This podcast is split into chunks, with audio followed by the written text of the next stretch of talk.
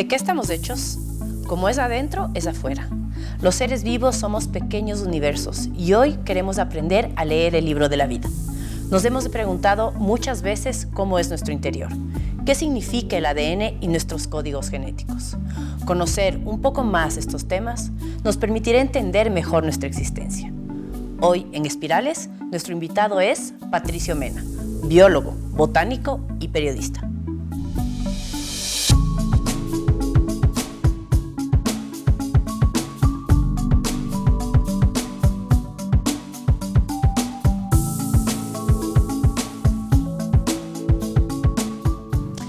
Patricio, suelen comparar a nuestro ADN con un libro.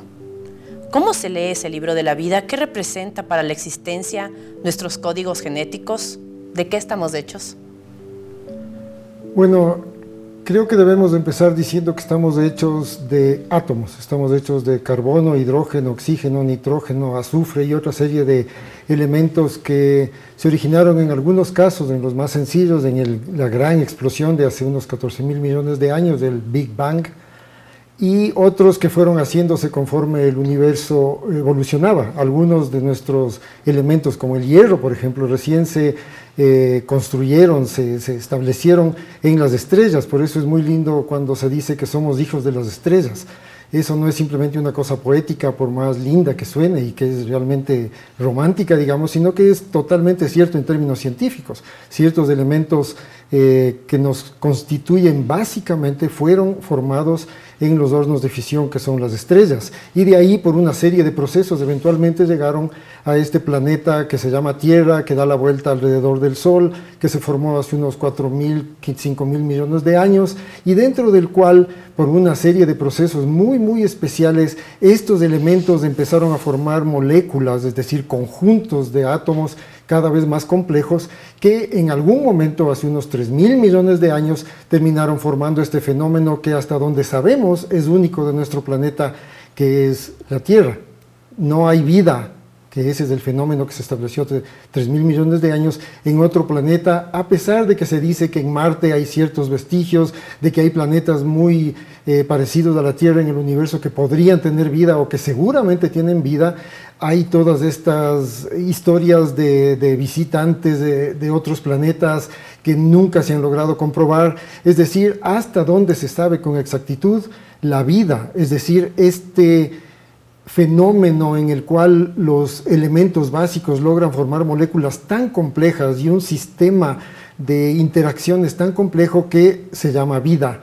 Eh, la vida es una, un fenómeno realmente complejo que hasta ahora no se entiende, pero que sabemos comprenderlo muy bien simplemente porque estamos vivos. Es decir, si, me preguntan a mí, por ejemplo, qué es la vida, empieza a haber una serie de definiciones eh, demasiado complejas desde el punto de vista bioquímico, desde el punto de vista ecológico, desde el punto de vista termodinámico, y se arman unos eh, debates acerca de qué mismo es la vida, pero básicamente todos y todas entendemos qué es estar vivo, qué es la vida, y eh, como digo, básicamente la vida está formada por estos elementos químicos, básicamente el carbono, que es el elemento, el átomo básico para que exista la vida, pero obviamente va mucho más allá de que se hayan unido estos elementos en moléculas cada vez más complejas que eventualmente terminaron formando el sistema vital, la célula, digamos, que es la, el elemento básico de este fenómeno vital. Eh, uno de estos elementos que se fue formando conforme se establecían estas relaciones complejas entre los átomos son los ácidos nucleicos. Es un nombre que no dice mucho, digamos, tal vez eh, los reconocemos a través de, las, de, los eh, acrónimos que son ADN y ARN el ADN o el DNA, que se usa mucho también, es esta molécula hipercompleja y que nos dice mucho acerca del nombre del, programa, espirales, porque es una espiral, es, es como si tú cogiéramos dos cordones de zapatos y les diéramos la vuelta el uno alrededor del otro y se forma así una molécula muy, muy, muy larga. Eh, que son precisamente estos ácidos nucleicos, el ADN y el ARN, que son los que contienen toda la información genética que hace que vivamos básicamente todo este cúmulo de información que se ha ido pasando por 3 mil millones de años desde la bacteria primigenia hacia el inmenso árbol de la vida que tenemos ahora y del cual nosotros somos una ramita, simplemente una de las últimas ramitas tal vez, pero simplemente una rama más. Patricio, háblanos de esta coincidencia cósmica de la existencia y por qué los seres humanos debemos entenderle y darle la importancia que merece. Una de las eh, consecuencias de que haya habido este Big Bang hace 14 mil millones de años, de que haya habido toda esta historia cósmica, es que nosotros estamos aquí conversando, estamos aquí viviendo, estamos eh, en medio de toda esta eh, situación a ratos trágica, a ratos cómica, a ratos maravillosa que es estar en este planeta, en esta época. Pero si nos ponemos a pensar cómo es que llegamos nosotros acá, eh, más allá de las creencias que cada uno tenga acerca de eh, dioses y cosas así, la ciencia nos dice que a lo largo de esta historia entre el Big Bang y el día de hoy, ha habido una serie de circunstancias que hacen que realmente seamos nosotros el producto de un chiripazo, digamos, básicamente, un chiripazo cósmico, una coincidencia cósmica realmente impresionante que comienza en el Big Bang mismo. Si el Big Bang hubiera comenzado un poquito diferente, si la explosión hubiera sido un poquito antes, un poquito después, si hubiera habido algo en las variables originales de esta gran explosión, simplemente todo hubiera salido diferente y seguramente no estaríamos aquí. Es muy difícil decir qué hubiera pasado si es que, pero lo que sí se puede saber es que si hubiera habido un mínimo cambio en esas circunstancias iniciales, eh, las cosas serían totalmente diferentes y seguramente no estaríamos aquí eh, tú y yo hablando. Pero lo cierto es que desde el inicio el Big Bang ya tenía ciertas condiciones que llevaron a que eventualmente terminemos con la vida y con los seres humanos en la Tierra y todo lo que tenemos ahora. Pero esa no es la única gran, eh, no sé si llamarle coincidencia o circunstancia eh, casi mística, si quieren verle así, pero que es muy científica también. Y por ejemplo, eh, ya estando en la Tierra, ya teniendo el fenómeno vital en nuestro planeta y posiblemente en otros, esta creación del árbol de la vida del que hablaba hace un momento, que comenzó con un tronquito mínimo, con una plántula, que después fue creciendo y creciendo y creciendo, y ahora tenemos este gran árbol de la vida con millones de especies de muchos tipos, incluyendo la nuestra, eh, no solo es esta creación de especies, esta creación de ramitas y de, y de ramas y ramitas y más ramitas, sino también la extinción, la tala literalmente, la poda, de, en algunos casos, eh, un porcentaje muy, muy grande de ese árbol de la vida. A lo largo de la historia de la vida de estos 3 mil millones de años ha habido una serie de extinciones masivas impresionantes, la pérmica, la jurásica eh, y etcétera, eh, que han hecho que una muy buena parte, en algunos casos la gran mayoría de las especies que estaban en ese momento, desaparezcan desaparezcan completamente. La extinción pérmica acabó con un 80%, no se sabe exactamente, es difícil calcular cuántas especies había hace tanto tiempo, pero se sabe que hubo una catástrofe de la cual tampoco se sabe exactamente cuáles fueron las causas, pero lo cierto es que el árbol quedó podadísimo. Y de ahí volvió a seguir creciendo y es el árbol que tenemos ahora. No ha sido una historia de un arbolito que se fue haciendo cada vez más grande. Es una historia de vaivenes en el cual ahora estamos en un árbol muy, muy, muy poblado de ramas y resulta que en todas estas extinciones, justo nuestros antepasados son los que sobrevivieron. Si es que hubiera habido el tatara, tatara, tatara abuelo de los mamíferos, por decir algo, y por lo tanto de todos nosotros, que se extinguió en una de estas grandes eh, catástrofes planetarias, simplemente tampoco estaríamos aquí. Y en ninguna de estas desapareció nuestro antepasado. Es tal vez una perogrullada. Obviamente estamos aquí porque nuestros antepasados sobrevivieron pero de todas maneras nos, hace pensar mucho que si es que no hubieran sobrevivido nuestros antepasados, no estaríamos aquí. Simplemente somos el producto de una serie de chiripazos cósmicos, tanto al principio como al final, que nos tienen aquí pensando en estas cosas. Y a mí, por un lado, me hace sentir muy orgulloso de ser el descendiente de estos sobrevivientes eh, cósmicos, digamos, pero por otro lado también me crea una responsabilidad impresionante. Es decir, no deberíamos estar aquí, con, que hubiera fallado una pequeña variable a lo largo de todas estas historias, no estaríamos aquí en absoluto. Entonces tenemos como una responsabilidad eh, histórica, más allá de la historia humana, de eh, cuidar este experimento que termina, entre otras cosas, entre nosotros. ¿Cómo crees tú que los seres humanos, con todo lo que acabas de explicar, deberíamos mirar este chiripazo? ¿Cómo deberíamos percibir este chiripazo que es la existencia y el que estemos presentes?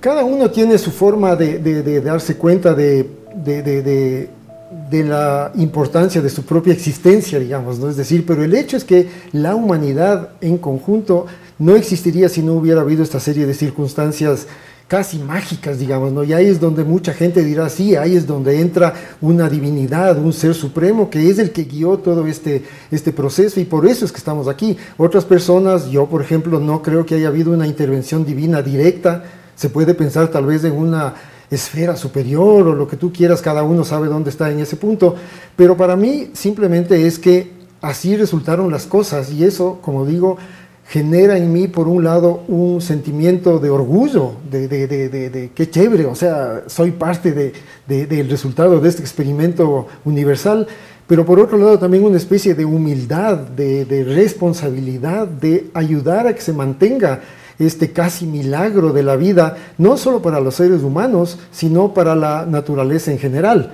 Y una de las consecuencias de todo esto es que la eh, nueva extinción que está en proceso en nuestro planeta, que como digo es posiblemente el único que tenga vida en el, en el universo, perdón, eh, sea causada por una especie. Todas las otras extinciones, la pérmica, la jurásica y todas las demás, fueron causadas por un meteorito que cayó en lo que es ahora México, por un cambio global de clima debido a procesos solares posiblemente, en los cuales si hubiera habido seres humanos no hubieran podido haber hecho prácticamente nada, también se hubieran extinguido posiblemente. Pero ahora, con toda la tecnología que tenemos y precisamente a veces a causa de la tecnología que tenemos, estamos nosotros siendo la causa de la última extinción, de la extinción del antropoceno, como se llama, y todas estas eras geológicas del Holoceno y todos los demás. Y ahora mucha gente está diciendo, ya pasamos de la, del Holoceno, que es la última, y estamos en el antropoceno,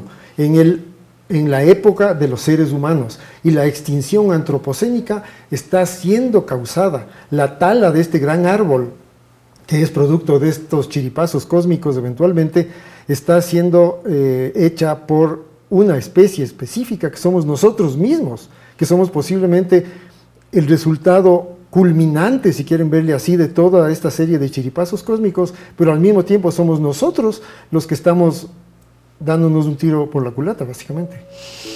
Hablamos de que del ADN y que el ADN es información. Somos información, somos energía.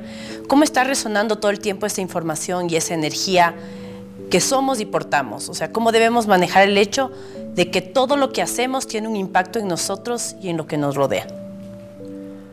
El ADN es una molécula súper especial, es una molécula que contiene una gran cantidad de información, es la información que nos dice cómo somos, desde el tipo de pelo que tenemos, el color de ojos que tenemos, el, color de piel, eh, si tenemos ciertas enfermedades o no eh, genéticas, digamos, eh, de nacimiento, si tenemos cierta capacidad de responder a, a enfermedades, nuestro sistema inmune, por ejemplo, también es una capacidad genética, digamos, o está controlada de alguna manera genéticamente. Entonces nos hace físicamente como somos y también comportamentalmente como somos, es decir, la información que contiene el ADN se traduce no solo en el color de ojos, en si tenemos el pelo liso o chureado, en si tenemos o no tenemos pelo, básicamente una cantidad de cosas que son controladas genéticamente, pero también hay comportamientos que son controlados genéticamente, hay una cantidad de cosas que no solo son lo que se ve,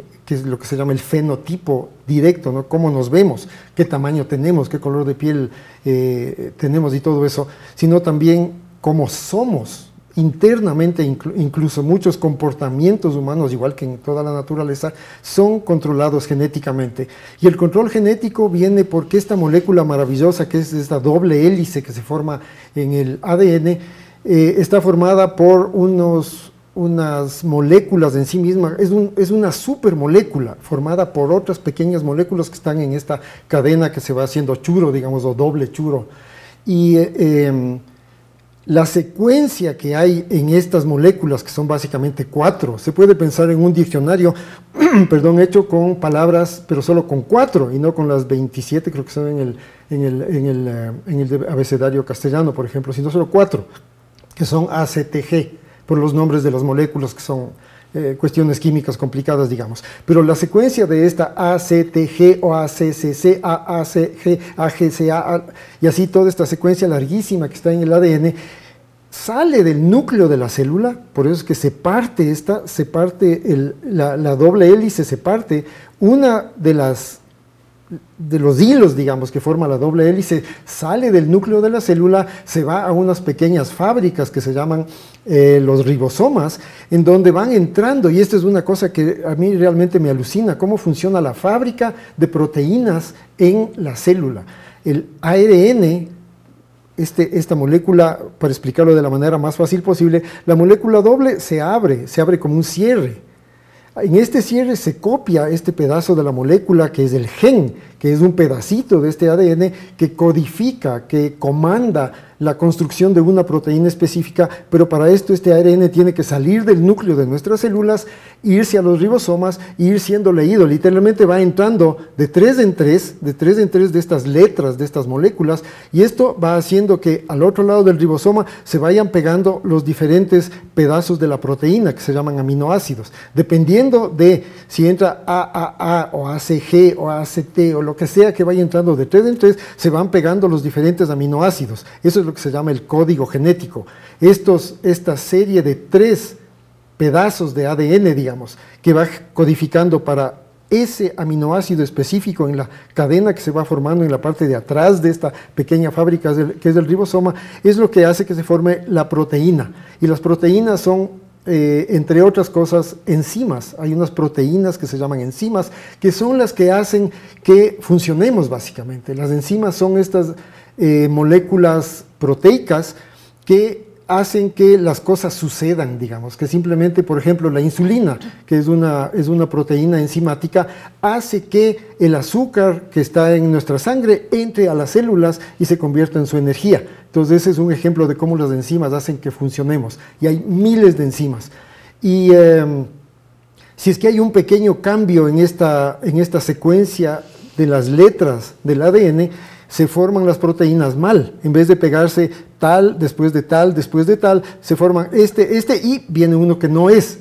Ahí se forma una insulina, en este caso, o una tirosina, una, lo que sea, que sea la enzima mal hecha, mutada. Esa es una mutación. Y eso puede causar, en el caso de la insulina, por ejemplo, una diabetes. O en el caso de la tirosina, una insuficiencia tiroidea. O puedes imaginarte cualquier eh, consecuencia que tenga estos pequeños cambios en el en la secuenciación del ADN que se traduce en esta proteína mal hecha que produce a la final esta eh, enfermedad o este cambio que a veces puede ser hasta positivo. En algunos casos la evolución funciona precisamente a través de estas mutaciones. Si no hubiera estas mutaciones, estos cambios en la secuencia genética, no habría evolución. Simplemente desde el principio la primera bacteria hubiera sido lo que hay y si no hubiera estas mutaciones, pues no habría la selección natural que escogiera todas estas diferencias que se van generando.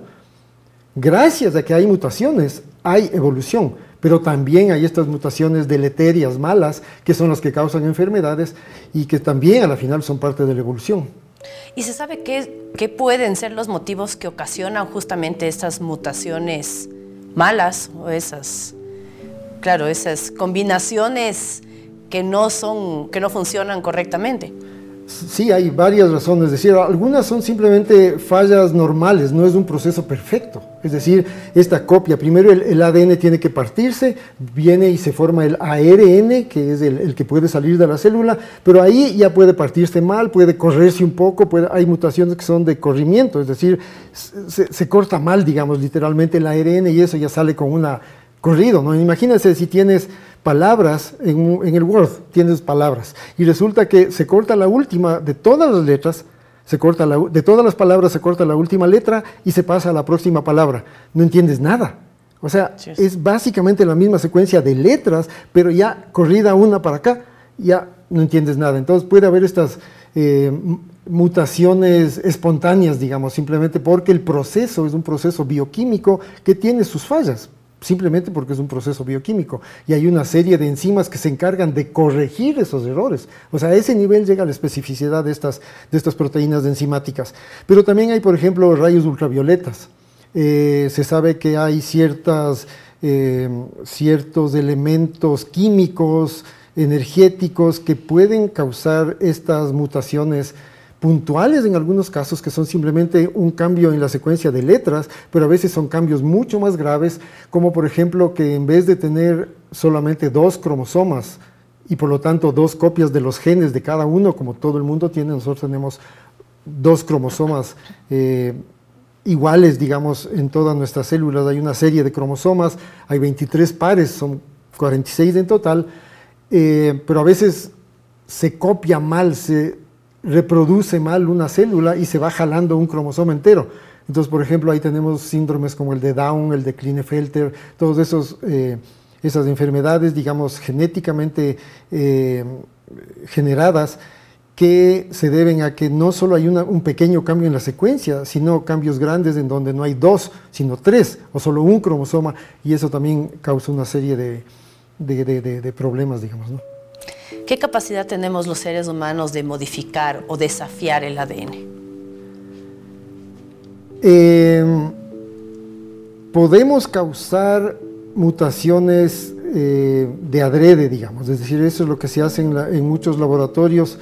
Eh, podemos meter genes incluso de otras especies dentro de, eh, de otra, de, una segunda especie, y eso es lo que se hace, por ejemplo, nuevamente hablando de la diabetes, cuando se coge la, el gen, el gen de insulina bueno, digamos, se puede copiar y meterle en una bacteria. Y esta bacteria empieza a producir insulina humana, que es la que después uno se pone cuando es diabético, y es insulina humana. Originalmente se utilizaba insulina de cerdos, que es muy parecida a la humana pero no era lo mismo. Y había además que todo un proceso y los cerdos y todo el relajo. ¿no? Mientras que ahora se tienen solamente cultivos de bacterias que lo único que hacen es producir insulina perfectamente humana. Entonces ahí hemos alterado profundamente la parte genética de la bacteria para que sirva en este caso para producir insulina. Y ahora hay toda la cuestión de la discusión acerca de los organismos genéticamente modificados, en donde se meten asimismo eh, elementos extraños, digamos, genéticos dentro de otras especies y se tienen cosas tan grotescas y a veces hasta cómicas, si se puede decir, como conejos que brillan en la noche. O sea, les meten a los conejos eh, genes de luciérnaga o sea, cosas así que, no tienen ningún sentido, digamos, ¿no? Que en algún momento pueden tener algún sentido, podría ser que se llegue a tener una ingeniería genética tan avanzada en donde no se necesita meter la, no, no, no solo es posible meter el gen de la insulina humana en la bacteria, sino realmente cambiar el gen de la insulina humana en el humano que tiene la mutación que le produce la diabetes. Eso sería fantástico, es decir, cambiarle genéticamente a todas las células que producen insulina para que tengan el gen bien hecho, digamos, en vez del defectuoso que tiene ahora, por lo cual se le manifiesta la diabetes. Entonces, hay como, e incluso se pueden llevar a cosas, llegar a cosas como generar clones, es decir, la, bacteria, la bacteria, la, oveja Dolly, por ejemplo, que fue la primera, el primer organismo complejo, digamos, ¿no? el primer organismo superior, una, un borrego, al que le, copiaron literalmente, eh, se ha hecho y se sigue haciendo. Y eh, en general, hay toda esta tendencia que algunos dicen que puede ser terrible porque en ciencia ficción, en películas ya hemos visto cómo se tiende a formar em, seres humanos eh, diseñados, digamos, para ser el super soldado o el super guapo o el super trabajador o el super lo que sea, modificándole genéticamente con consecuencias que obviamente pueden ser bastante controversiales, por decirlo menos. Bueno, entonces, bueno, nosotros ya sin contar con toda esta tecnología todavía, eh, conociendo que tenemos o que posiblemente tengamos una condición hereditaria porque sabemos que nuestros padres o nuestros abuelos ya han tenido una, una condición, alguna enfermedad, ¿qué podemos hacer sabiendo que es posible que hayamos heredado esta condición? ¿Es posible desafiar eso a través de qué? Yo diría que por un lado es muy personal la decisión de saber, por ejemplo, hay desgraciadamente familias que tienen una historia genética de cáncer súper tenaz. O sea, yo conozco personalmente familias en donde es terrible, o sea, simplemente ya prácticamente sabes que todos van a terminar con cáncer. O sea, son unas cosas así eh, desgarradoras, pero que existen. Entonces, esas personas pueden decidir, o sea, sabiendo que hay toda esta historia genética y sin que se les esfuerce, ni mucho menos, a decir, no, o sea, yo prefiero no tener hijos, literalmente, a no ser que haya una tecnología genética que me permite estar segura de que mis hijos no van a heredar o que en último caso ya hay la, medicina incluso que va a permitir que eh, vivan bien a pesar de que les dé el cáncer o cosas así. Entonces es por un lado una decisión muy personal si es que tienes una historia o una eh, posibilidad, digamos, estadística de que tus hijos vayan a tener ciertas enfermedades catastróficas, llamémoslas así, de decidir o no tener hijos, digamos. ¿no? Es decir, esa es parte de la decisión que uno puede hacer de manera muy, muy individual y muy soberana, digamos, personalmente. Patricio, ¿de qué estamos hechos? ¿Cuál es la materia prima del ser humano? Yo creo que como comencé diciendo, estamos hechos de átomos. Es decir, eso deberíamos simplemente entender que somos parte de una realidad universal, de una realidad cósmica que nos une con las piedras. Y no estoy siendo místico, no estoy siendo eh, de alguna manera de New Age, o no sé cómo llamarle de esa manera, no tengo nada contra eso, pero yo no soy así. Y no estoy diciendo que tenemos una comunicación directa con las piedras en un sentido espiritual o místico, sino muy, muy real. Estamos hechos de lo mismo. Las piedras, las estrellas, el polvo cósmico y las amebas y hasta el virus del COVID, estamos hechos de lo mismo. Pero nosotros a partir de algún momento en la evolución eh, llegamos a un punto en que no solo estábamos vivos, sino que estábamos conscientes de que estábamos vivos. Y eso es parte de la inteligencia. O mejor dicho, es la parte más única de la inteligencia que tenemos los seres humanos. Hay seres súper inteligentes. Hay, ustedes han visto lo que, esos experimentos en donde se ven loros, ratas, pájaros, que hacen unas cosas alucinantes. Y no solo por instinto, sino que realmente razonan, calculan, hacen unas cosas alucinantes. Pero tal vez, con la excepción increíble de los delfines, los únicos que sabemos que existimos, que somos unidades personales, somos nosotros, los seres humanos. No sé si han visto, hay unos videos de los Em, delfines que se ven en el espejo. Y no es como los gatos, por ejemplo, que juegan con el gato que está al otro lado del espejo, sino que los delfines de alguna manera se dan cuenta de que no es otro delfín el que está ahí, soy yo reflejado en esta cosa. Entonces los, los delfines aparentemente también tienen esta capacidad de darse cuenta de que son. Sin embargo, yo creo que los seres humanos incluso vamos más allá y nos damos y podemos razonar al respecto podemos pensar que somos producto del Big Bang, pero también de toda esta serie de procesos post-vida en donde llegamos a tener conciencia, en donde llegamos a tener un poder alucinante y cada vez más grande a través de la tecnología, que es nuestro fenotipo extendido. Ese es un concepto muy interesante también, porque el castor, por ejemplo, tiene un fenotipo extendido, no solamente es del castor, el castor además construye todo un dique, y eso es parte también de su fenotipo, porque su genética es la que le hace hacer todo ese dique para ahí tener su, hábitat especial, digamos. Entonces el fenotipo extendido del castor no es su cuerpo nomás, sino todos los castores que trabajan en conjunto y el dique que termina formándose. Nosotros, nuestro fenotipo extendido es inmenso aviones, satélites, todo eso también es parte de nuestro fenotipo, porque a la final es nuestra genética la que nos permite crear todos estos artefactos que hacen ese fenotipo extendido y que desgraciadamente nos puede llevar no solo a ser cada vez más felices, más eh, ricos, más eh, lo que quieras lo que quieras ver a través de la tecnología y la ciencia, sino también a acabar con esta diversidad que comenzó en el Big Bang. Entonces estamos hechos, yo diría, tanto de carbono y otros elementos, como de este elemento casi indescriptible que es la capacidad de darnos cuenta de que existimos y que va muchísimo más allá de la genética.